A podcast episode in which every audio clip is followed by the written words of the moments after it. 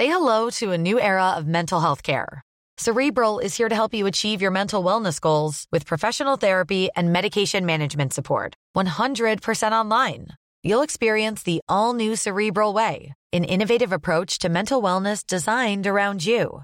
You'll get a personalized treatment plan from a therapist, prescriber, or both in a safe and judgment free space. Your cerebral therapist or prescriber will outline a customized plan with clear milestones along the way so you can get to feeling your best. With Cerebral, you're not alone in your mental health journey. We're here to empower you to live a fulfilling life. So take that first step towards a brighter future and sign up today at cerebral.com slash podcast and use code ACasts to get 15% off your first month. Offer only valid on monthly plans. Other exclusions may apply. Offer ends July 31st, 2024. See site for details.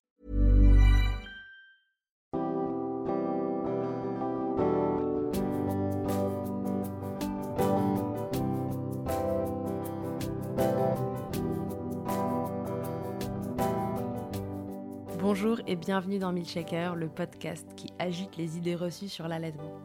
Je suis Charlotte Bergerot-Palisco, la maman d'un petit garçon de 4 ans, et dans la vie je suis ostéopathe spécialisée en périnatalité. J'ai destiné ma pratique aux femmes et aux enfants, en particulier dans cette période charnière autour de la grossesse, de la naissance et du postpartum, avec une spécificité, permettre au bébé de mieux téter pour mettre en place un allaitement serein en libérant les bébés des tensions qui les empêchent de téter correctement. Ce podcast, je l'ai imaginé pour vous offrir des témoignages variés, des expériences de familles qui ont allaité plus ou moins longtemps et avec plus ou moins de facilité. Ici, vous découvrirez l'allaitement sous toutes ses coutures. Vous pourrez aussi vous informer auprès de professionnels, tous spécialisés dans le domaine, qui vous apporteront lors d'épisodes experts les informations les plus justes et vous permettront de vous orienter en cas de difficulté. Mon objectif, il est très simple, offrir ces informations à toute mère, famille et tout professionnel qui souhaite se renseigner sur le sujet que chacun puisse faire ses choix de façon éclairée et casser les idées reçues qui circulent pour vous rendre l'allaitement plus accessible, plus facile, normal, banal même, et ce qu'importe vos envies et votre projet. Ce qui aide ces informations à se diffuser pour que le plus grand nombre puisse en bénéficier et qui permet à Midchecker de continuer de s'agiter, c'est vous, par vos partages autour de vous, sur les réseaux, vos écoutes, mais aussi vos notes ou étoiles sur les plateformes d'écoute. Alors je vous serais très reconnaissant de prendre une minute pour soutenir ce projet. Et maintenant, place à l'épisode. On retrouve aujourd'hui dans Milchecker Julie Faurillon. Julie est sage-femme et consultante en lactation IBCLC dans des contrées normandes. Aujourd'hui, avec elle, on va parler allaitement et fertilité. Nous avions déjà un peu abordé le sujet dans l'épisode 55, mais suite au témoignage de Louise dans l'épisode 77, on s'est dit que cela méritait quelques précisions pour bien comprendre tous les mécanismes en jeu et que vous puissiez savoir où vous en êtes. Dans cet épisode, Julie va nous expliquer toutes les phases qu'une femme qui allait peut traverser jusqu'à retrouver 100% de sa fertilité. On va aussi se demander s'il y a des choses qui peuvent nous aiguiller pour savoir dans quelle phase on se trouve et qu'est-ce qu'on peut entreprendre côté allaitement pour maximiser nos chances. Il n'y a pas ici de recette miracle, mais la promesse de la compréhension de vos cycles et éventuellement l'observation de votre corps et de certains signes qui peuvent vous aider à définir où vous en êtes physiologiquement pour lancer le bébé suivant. Dans cet épisode, on ne parlera que de l'impact de l'allaitement sur votre fertilité, mais n'oubliez jamais qu'il ne représente qu'un seul des nombreux facteurs qui peuvent influer sur vos possibilités de conception. Je vous souhaite une belle écoute. Salut Julie. Bonjour Charlotte. Re-bienvenue dans Milkshaker. Merci. Vous connaissez déjà Julie, vous l'avez déjà entendu parler dans un épisode témoignage et puis on avait fait un épisode ensemble sur euh, plein de petits sujets euh, différents dont euh, l'allaitement et la grossesse, l'allaitement, le parcours de PMA, la, la, contraception, etc. Et on se retrouve aujourd'hui parce qu'on voulait justement apporter quelques précisions sur l'allaitement et la conception de l'enfant suivant. Euh, donc en gros l'allaitement et euh, la fertilité. Comment l'allaitement vient influer sur votre fertilité Et euh, on s'est dit, voilà, suite à un épisode témoignage qui sera passé précédemment, que ça méritait quelques, quelques précisions pour que ce soit plus clair pour vous. je vous spoil, on ne pourra pas vous dire exactement au bout de combien de temps vous êtes parfaitement fertile, mais on va pouvoir vous aider à comprendre les différentes phases qui se mettent en place et euh, aussi comment euh, vous surveiller, vous auto-surveiller pour, euh, bah, pour vous rendre compte de, là où vous en êtes. Donc, Julie, déjà, est-ce qu'on peut reprendre un peu à la base et se dire que, bon, là, on vient d'accoucher. Qu'est-ce qui se passe? C'est quoi la, première phase qu'on rencontre quand on vient d'accoucher et qu'on allait Grosso modo, le, fait d'allaiter et d'être bourré de prolactine pour l'allaitement bloque l'ovulation et bloque le cycle en général. et donc, on est dans un stade qu'on appelle l'aménorrhée, c'est-à-dire qu'on n'a pas de règles et donc pas de cycle. Euh, et c'est ce sur quoi est basée euh, la fameuse méthode MAMA dont on avait parlé euh, au précédent au précédent épisode, la méthode de l'aménorrhée lactationnelle. Et donc on n'a pas de cycle, on est infertile le temps qu'on est dans cette phase d'aménorrhée complète. Ok, donc et si on n'allait pas, qu'est-ce que ça donne? Ça donne c'est quoi la différence C'est que quand on n'allait pas, on n'est pas euh, soumis aux mêmes hormones puisqu'on ne fabrique pas de lait, on n'a pas besoin de prolactine. Notre corps euh, comprend qu'il n'y a pas d'enfant à nourrir, s'arrête de produire de la prolactine et retourne à un état euh, normal, disons, comme avant la grossesse. et donc on n'a pas d'aménorrhée aussi longue que quand on allait et on a un retour de couche beaucoup plus précoce lorsqu'on n'allait pas que lorsqu'on allait. Ok. C'est dans quel délai quand on n'allait pas le, retour de couche? Alors c'est assez variable d'une femme à l'autre et euh, d'une grossesse à l'autre. Toujours c'est question de, retour de couche et euh, d'hormones, mais euh, ça peut être, on devient de nouveau fertile dans les trois semaines à un mois qui suivent l'accouchement. Ok, très bien. Oui, avec du coup des règles qui reviennent euh, un mois et demi après, deux mois. C'est ça. Euh, et c'est d'ailleurs pour ça que ensuite de couche euh, à la maternité, si vous n'allaitez pas, et même si vous allaitez d'ailleurs et que vous voulez reprendre un moyen de contraception, on vous conseillera de le reprendre dans les trois semaines qui suivent l'accouchement. D'accord. donc, si j'allaite et que je respecte la méthode MAMA, est-ce qu'on peut déjà rappeler ce que c'est que la méthode MAMA, euh, toutes les choses qu'il faut respecter pour rentrer euh, dans le cadre? Oui, bien sûr. Alors déjà, la méthode MAMA, c'est si votre bébé a moins de 6 mois, si vous n'avez pas eu de retour de couche, donc pas de nouveau vos règles depuis l'accouchement, euh, si vous allaitez exclusivement, qu'il n'y ait pas de mixte, euh, pas d'introduction de biberon et pas de diversification alimentaire. Oui, et même pas de biberon de lait maternel en fait, hein, c'est ça? Euh, Oui, c'est ça. C'est que, euh, alors on peut avoir des biberons de lait maternel, mais si les biberons sont compensés par un tirage au moment où ils sont donnés. Pour, pour qu'il y ait suffisamment, alors ça fait partie aussi des critères, qui est minimum 6 à 8 TT par 24 heures ou euh, c'est l'équivalent de 6 à 8 TT, donc euh, qui est euh, des tirages compensatoires s'il y a une TT en moins, et qui est moins de 4 heures entre 2 TT le jour et moins de 6 heures la nuit.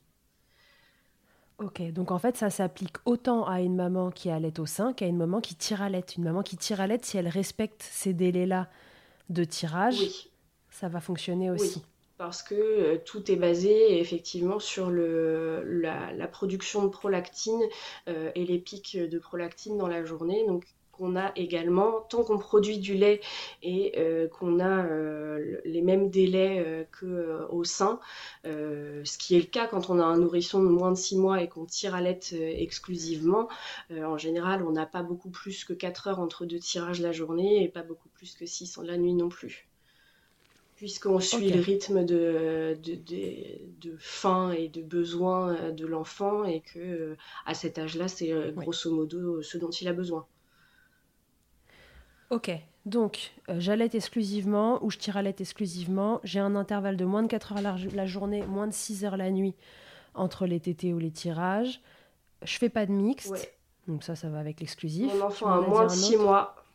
Voilà, mon enfant a moins de 6 mois. Et je n'ai pas eu de retour de couche et je n'ai pas eu de retour de couche. Ça, c'est quand la maman, elle est euh, respectée. Ça peut durer maximum six mois. C'est ça. Vous êtes a priori sûr que... Euh, c'est ça. Il y a, comme tous les moyens de contraception, il y a euh, un, un, pourcentage d'erreurs admis, disons. Mais quand on respecte tous ces critères-là, ce pourcentage-là est quand même très faible. Euh, et c'est plutôt fiable dans les six premiers mois et si on s'en tient scrupuleusement euh, aux critères euh, pour, pour que ça soit efficace. Il faut aussi savoir qu'il y a plusieurs études qui ont été menées de grande envergure à la fois sur les pays développés, les pays en voie de développement, et que cette méthode de la MAMA, elle, est, elle a été prouvée comme plus efficace dans les pays sous-développés. Et la ménorée plus longue dans les pays sous-développés que dans les pays euh, euh, développés, euh, ce qui pourrait faire penser qu'il y a une grosse influence environnementale sur nos cycles et sur notre fertilité selon l'environnement dans lequel on vit.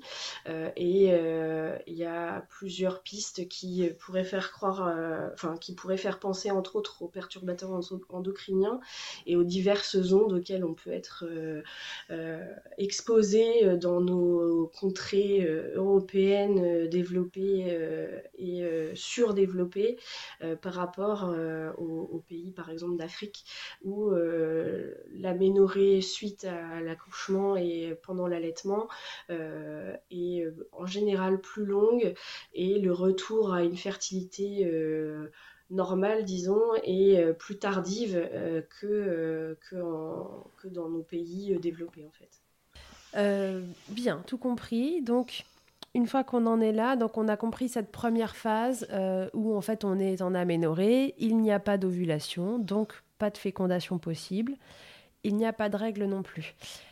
Une fois que, qu'on a passé cette phase-là, et qui peut durer moins de six mois si on ne respecte pas tous les, tous les critères là en question euh, de la mama, si on a, pas moi, un bébé euh, qui fait rapidement ses nuits et, euh, et qui du coup laisse des intervalles longs, etc., quelle est la phase d'après qui se passe quand on allait?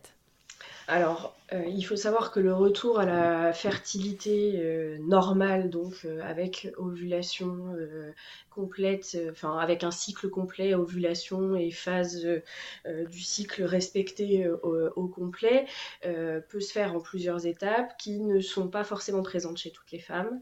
Des la longueur des étapes peut différer d'une femme à l'autre et d'un moment de la vie à l'autre, c'est-à-dire que la façon dont ça se déroule pour entre un premier et un deuxième enfant ne sera pas la même forcément entre un deuxième et un troisième enfant pour une même femme.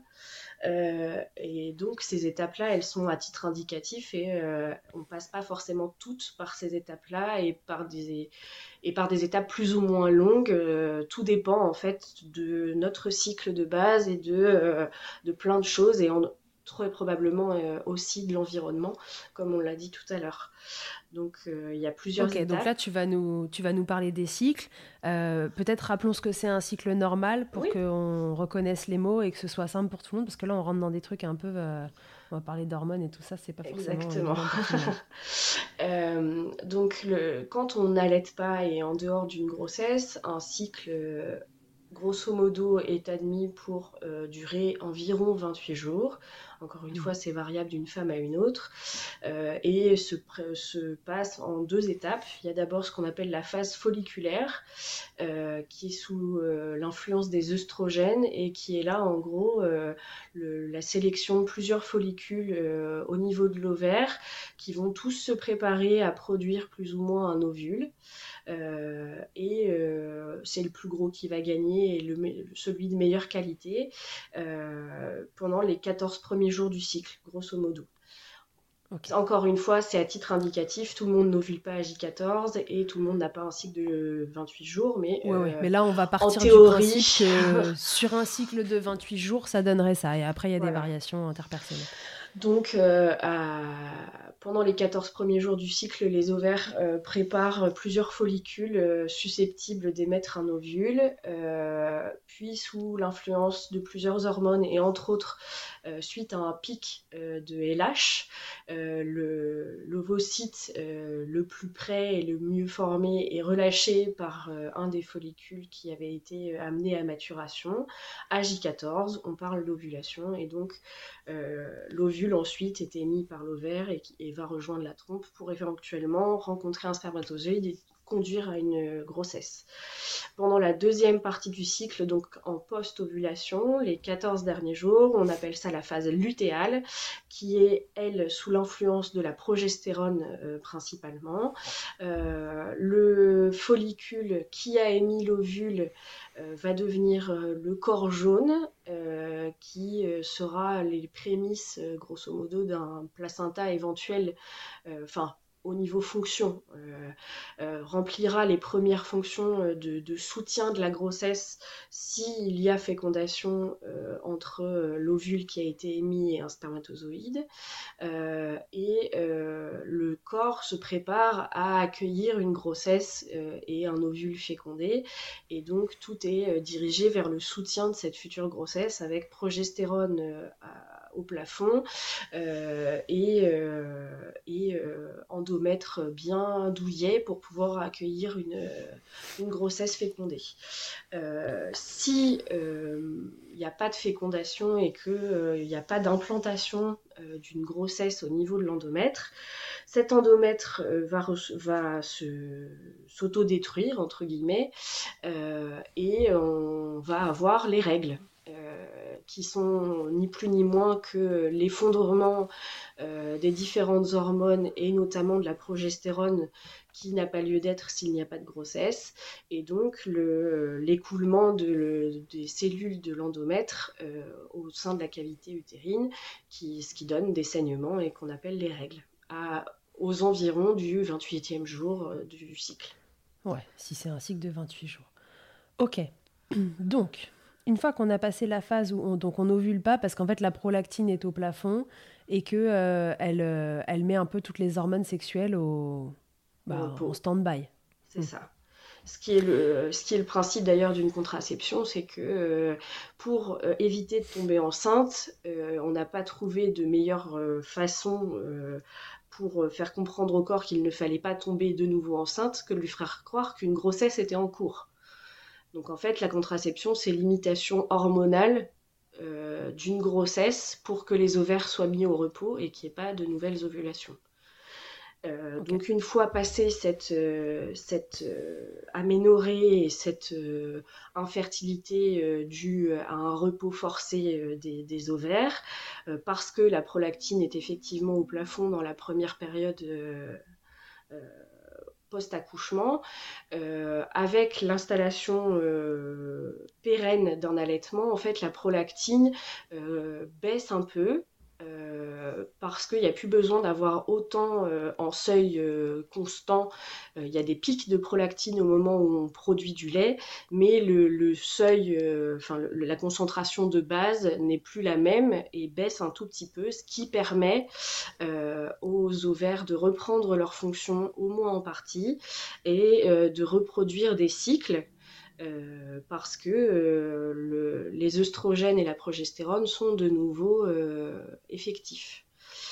dans une première partie, dans, une, dans, un premier temps, les cycles vont être plutôt anovulatoires, c'est-à-dire qu'il va y avoir mise en route d'un cycle, mais il n'y aura pas ce fameux pic de LH qui va déclencher l'ovulation. On va avoir tout ce temps de préparation de phase folliculaire où euh, les ovaires vont se préparer à ovuler. On va avoir sélection de plusieurs follicules qui vont, euh, se préparer pour pouvoir euh, pondre un ovule. et finalement, il n'y aura pas le, pic ce qui doit vraiment être un pic, parce que si c'est un seuil constant, euh, ça ne fonctionne pas. S'il euh, n'y a pas de pic de LH et qui euh, passe au-delà d'une valeur seuil, il n'y aura pas d'ovulation et donc pas de fécondation possible. Ok, donc ce pic de LH, il est rendu possible si en fait la fréquence des TT baisse et que du coup le seuil de prolactine baisse lui aussi, c'est ça? C'est ça. Euh, encore une fois, on n'a aucune idée de quelle valeur seuil va permettre ce pic de LH euh, et on ne sait pas non plus, euh, enfin, pour une femme donnée et d'une femme à une autre, la valeur seuil de prolactine ne sera pas la même et le nombre de TT, l'écart entre les TT ne sera pas le même d'une femme à une autre non plus. Donc on n'a aucun moyen de savoir combien de temps ça va durer, cette phase où il y aura des cycles mais qui ne seront pas ovulatoires, euh, ni si ça va exister d'une femme à une autre ou pas. Oui, donc en tout cas, on ne peut pas faire de généralité sur ça. Mais par contre, euh, on passe éventuellement par toutes ces phases. Ok, donc là, phase non ovulatoire, le follicule, les follicules se préparent, il y a un ovule dedans, mais euh, mais il est jamais relâché. Il n'y a pas, il a pas de, a pas d'expulsion d'ovule parce qu'il n'y a pas ce fameux pic de LH qui permet de dire là c'est bon, on a suffisamment préparé les follicules, euh, il y en a un qui est prêt et on relâche un ovule qui sera euh, de bonne qualité et à, à bonne maturité avec ce pic de LH. Ok. Et cette phase là peut avoir lieu, ne pas avoir lieu, et si elle a lieu, durer plus ou moins longtemps d'une femme à l'autre. Euh. Exactement. Le nombre de cycles concernés par cette phase-là et s'il y en aura ou pas, on ne peut pas le prédire. Ok. Une fois qu'on a passé cette phase-là où il n'y a pas d'ovulation, euh, j'imagine que l'ovulation revient. Oui, Exactement. On passe à des cycles qui sont euh, de nouveau ovulatoires, mais avec une phase lutéale qui n'est pas forcément appropriée pour permettre l'implantation d'une grossesse et euh, que l'ovule qui a été euh, émis soit d'une fécondé et de deux implanté s'il est fécondé et retenu dans l'endomètre de manière pérenne pour donner lieu à une grossesse ensuite. Donc oui, parce qu'on peut très bien ovuler, euh, avoir un ovule qui est fécondé, mais ce qui est très important, c'est la nidation, et la nidation, elle se fait dans un endomètre qui est prêt. Et si la phase lutéale, on a dit que c'était la deuxième phase du cycle, qui dure euh, en moyenne, là, 14 jours aussi, elle n'est pas assez longue ou pas assez euh, bien fournie, on va dire, en hormones, alors elle va être problématique elle aussi on, féconde, mais on ne fait pas de nidation. Exactement. Et c'est euh, un des problèmes de fertilité qu'on peut avoir en dehors de, de, la, de la, période post-accouchement. Il euh, y a des femmes qui ovulent de manière normale, mais qui ont des phases lutéales trop courtes euh, ou pas assez chargées en progestérone pour pouvoir permettre une nidation de bonne qualité et qu'une grossesse reste implantée dans l'endomètre. Euh, et donc euh, cette phase-là, euh, avec une phase lutéale soit un peu courte, soit un peu pauvre en, progestérone, parce que petit rappel de, du, du, de l'épisode précédent, la progestérone c'est l'ami de la grossesse, la prolactine c'est l'ami de la lactation, et toutes les deux sont antagonistes. Donc plus il y a de prolactine, moins il y a de progestérone, et inversement. Et donc quand on est en post-accouchement avec une prolactine toujours à assez élevé pour pouvoir euh, permettre une lactation, euh, il se peut que parfois la progestérone soit insuffisante euh, pour permettre une phase lutéale suffisamment longue et de bonne qualité pour qu'il y ait une nidation d'une grossesse éventuelle. Ouais, donc c'est toujours l'histoire de, de, cette, de cette prolactine qui est plus ou moins présente et à un seuil tel que chez telle ou telle femme, ça va pas faire forcément la même chose. Exactement. Ok, donc bien. Donc là, euh, fécondation possible, mais nidation impossible. Donc bon, le résultat égale quand même euh, pas de grossesse. Toujours pareil, cette phase-là dure, dure plus ou moins longtemps d'une femme à l'autre et chez une même femme peut être d'une durée différente. Euh, d'un postpartum à un autre. D'un post, voilà.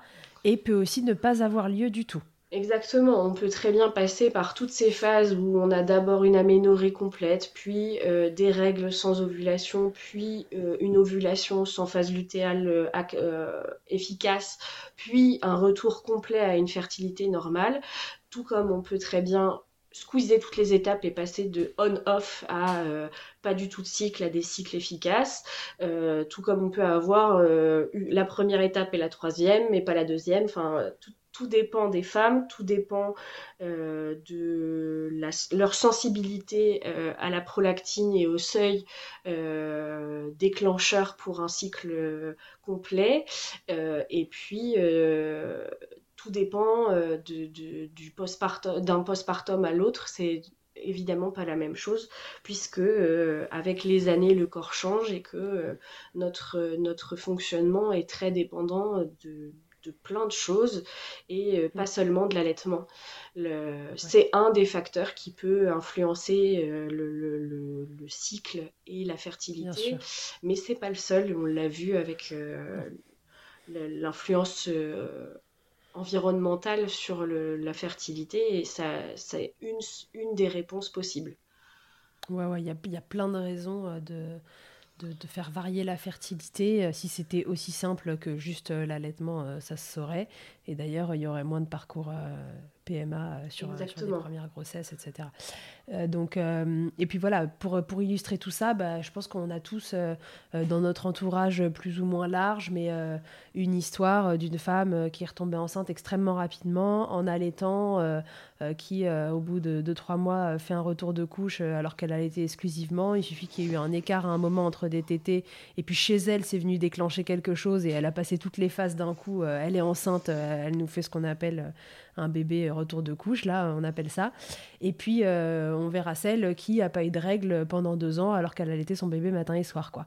Donc, euh, tout comme euh, en dehors de tout, allaitement, euh, on a toute une fertilité qui est euh, très variable et où certaines vont avoir un moyen de contraception très efficace et réussir à tomber enceinte malgré ce moyen de contraception dans des, dans des limites d'utilisation qui sont celles recommandées et qui vont quand même tomber enceinte, qui feront partie de ce petit pourcentage d'erreurs. Et puis il y en a d'autres qui n'auront aucun moyen de contraception, qui auront, une fertilité plus limitées et qui devront euh, parfois même passer par la PMA euh, alors qu'elles ont des cycles de 28 jours, elles ovulent au J14 et, et parfois c'est incompréhensible le pourquoi du comment, mais toujours est-il qu'on a toute une, une, fertilité qui est très variable d'une femme à une autre et au sein de notre vie, tout comme il y a aussi des patientes qui ont recours à une PMA pour une première grossesse, qui ont jamais réussi à tomber enceinte euh, toute seule avant, de, avant leur première grossesse et qui retombent enceinte spontanément après une PMA,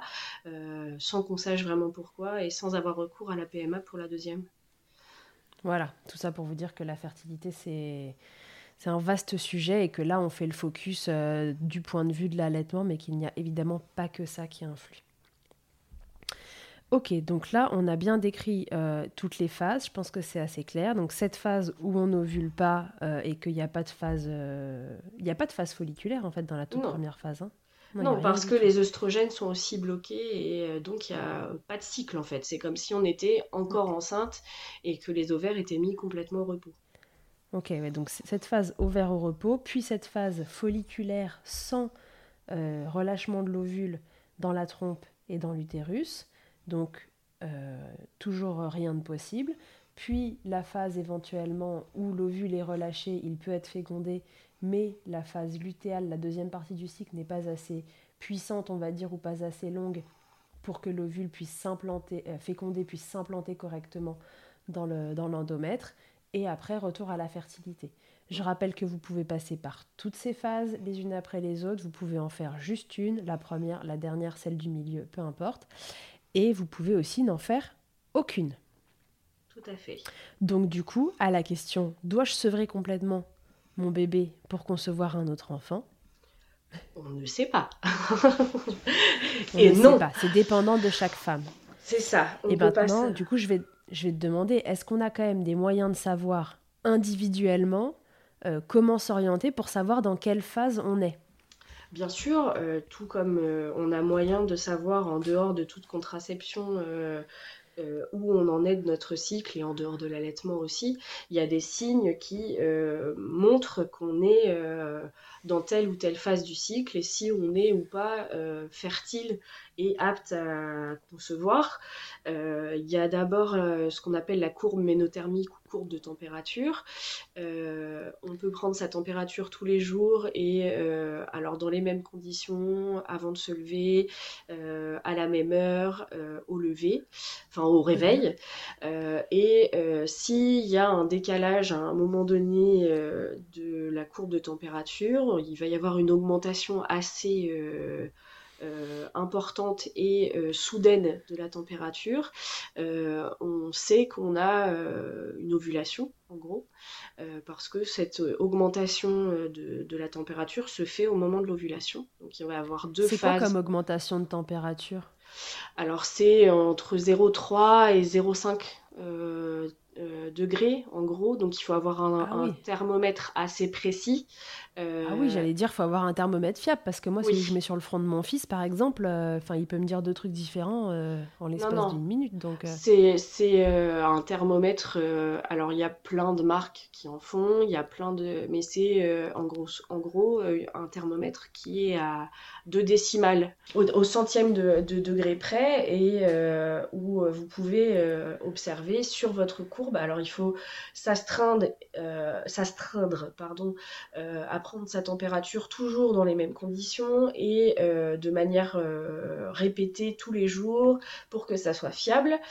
et c'est ce qu'on commence par demander aux femmes qui rentrent en parcours de PMA, c'est de faire cette courbe ménothermique pour avoir une idée de leur cycle et de savoir si elles ont euh, une ovulation ou pas.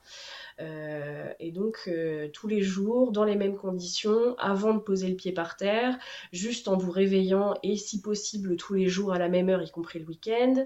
alors soit en buccal, soit en rectal, pour pouvoir avoir une, une Oui, pour avoir une, euh, vraiment une température euh, la plus fiable possible et de noter tous les jours cette fameuse température.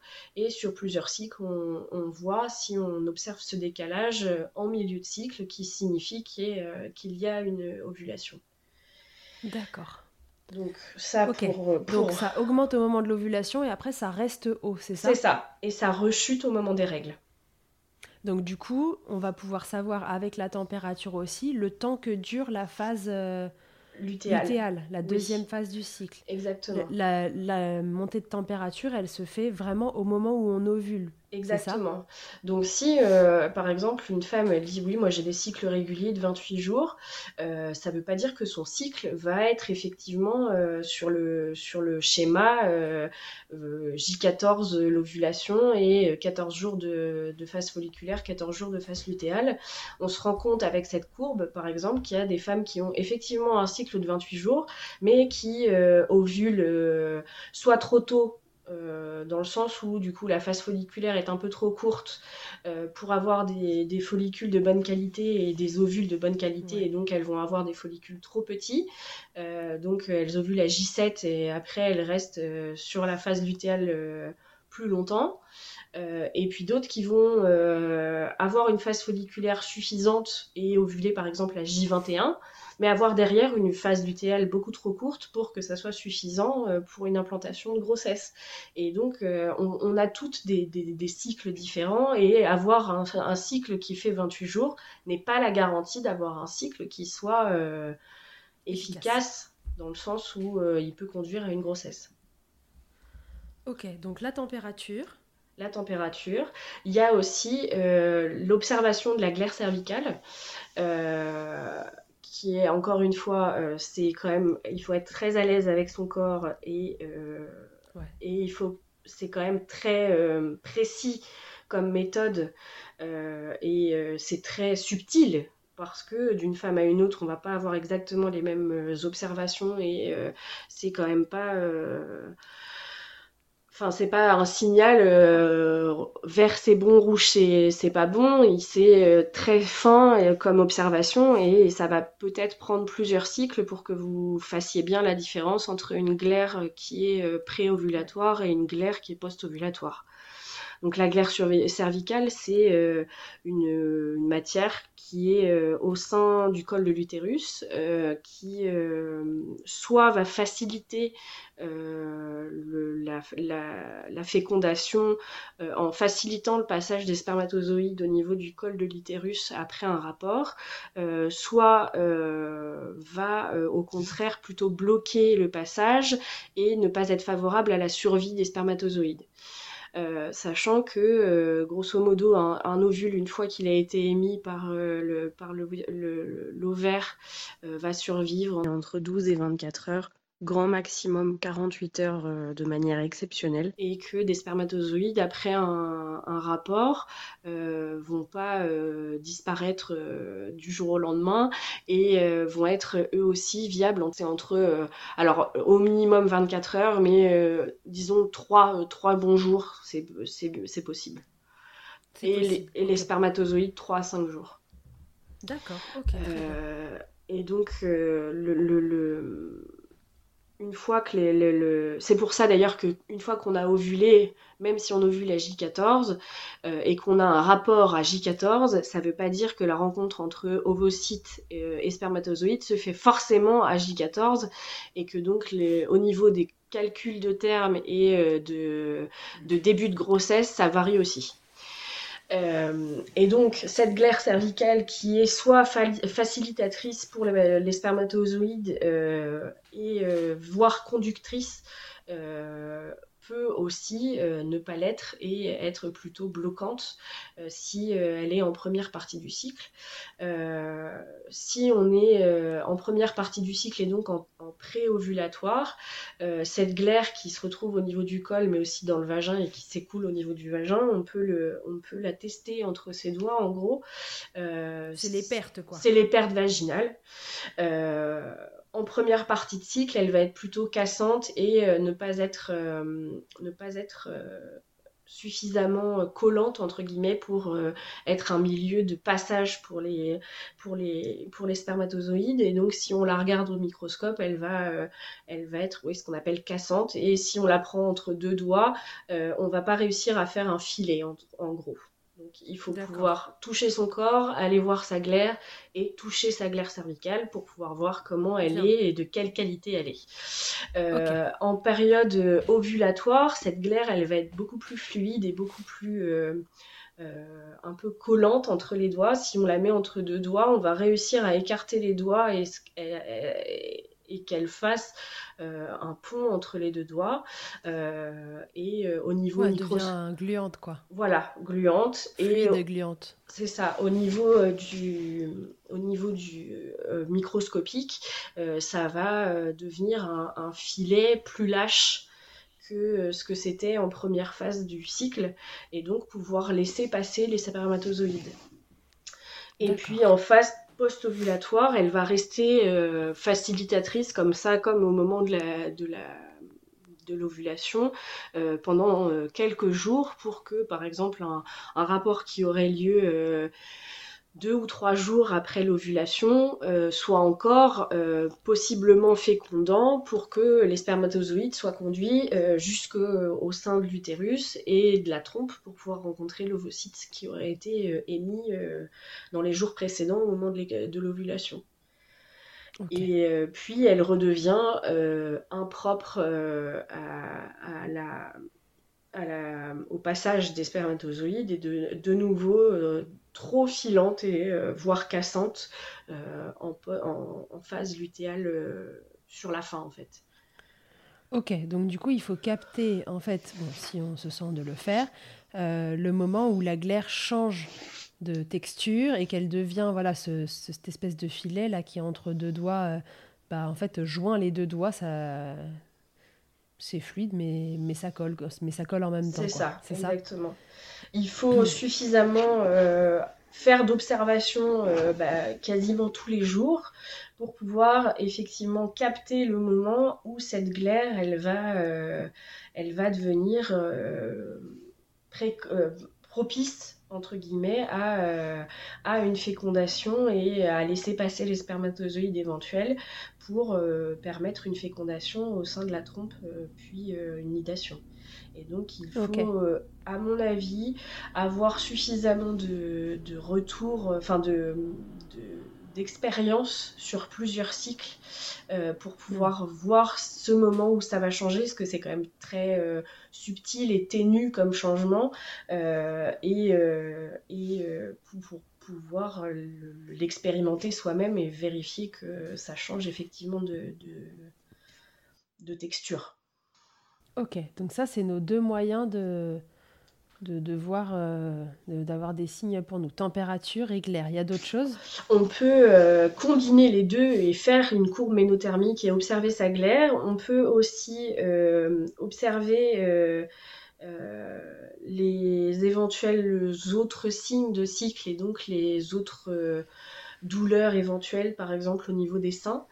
Les seins qui se tendent ou des douleurs abdominales, ça en général c'est plutôt en pré-règle le coup, et juste avant l'apparition des règles, donc en toute fin de cycle. Et le, tout combiné, éventuellement des traces de saignement, ça peut avoir lieu au moment de l'ovulation. Il peut y avoir des petites traces de saignement, ou au moment de l'annulation aussi. et tout ça combiné, à noter soit dans un carnet, soit il y a plein d'applis qui sont très bien faites pour ça, pour suivre votre cycle plutôt au naturel. Et en combinant tout ça et euh, sur plusieurs cycles, vous pouvez avoir une idée de la fertilité que vous avez et où vous en êtes de la récupération d'une fertilité euh, normale, disons. Ok, et donc du coup, bah, on comprend que la solution, entre guillemets, si, on, si par exemple euh, demain, là, je, bon, j'allais plus, mais imaginons que j'allaite, j'essaie de regarder mes cycles et je me rends compte que la phase lutéale, elle n'a pas l'air euh, assez longue, euh, que, que ça n'a ça, ça pas l'air euh, super.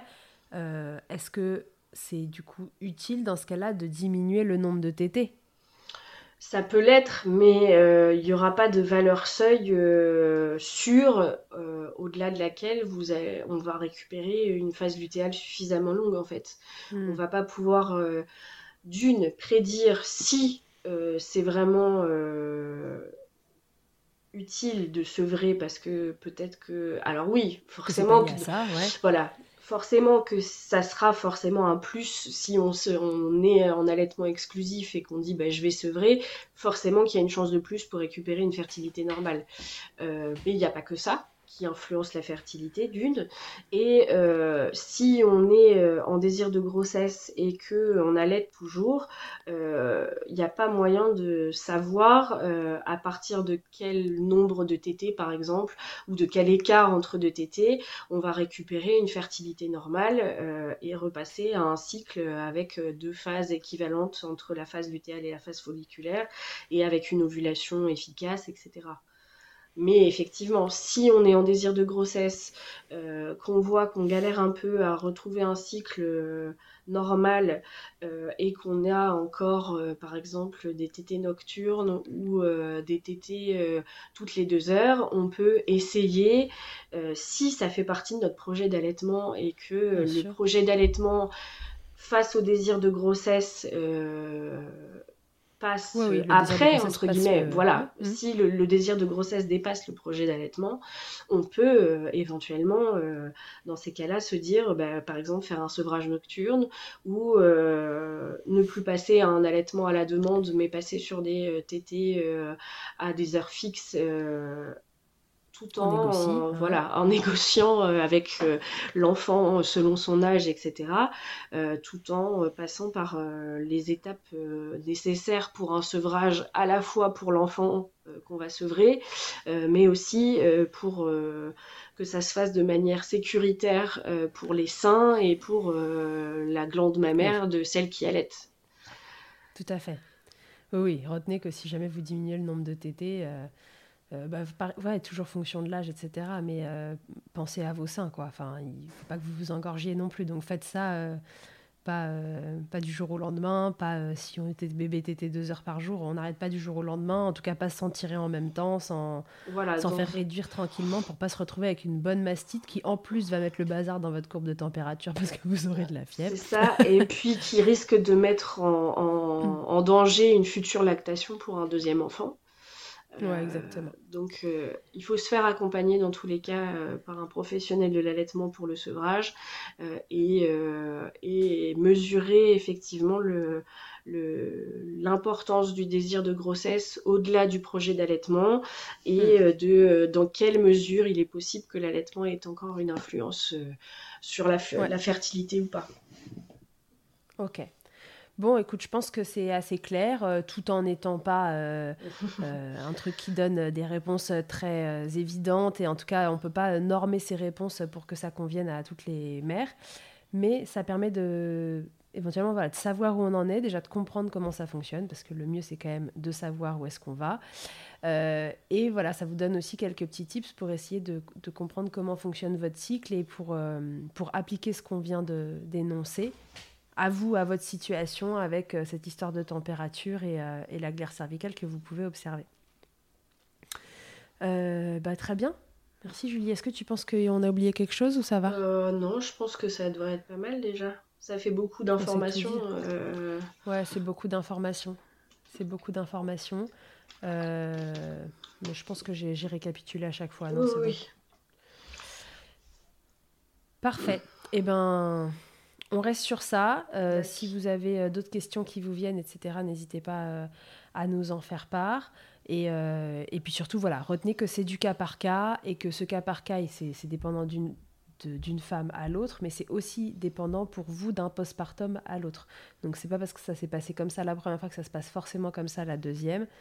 Euh, prenez le temps en fait d'observer les signes pour, euh, pour savoir où vous en êtes.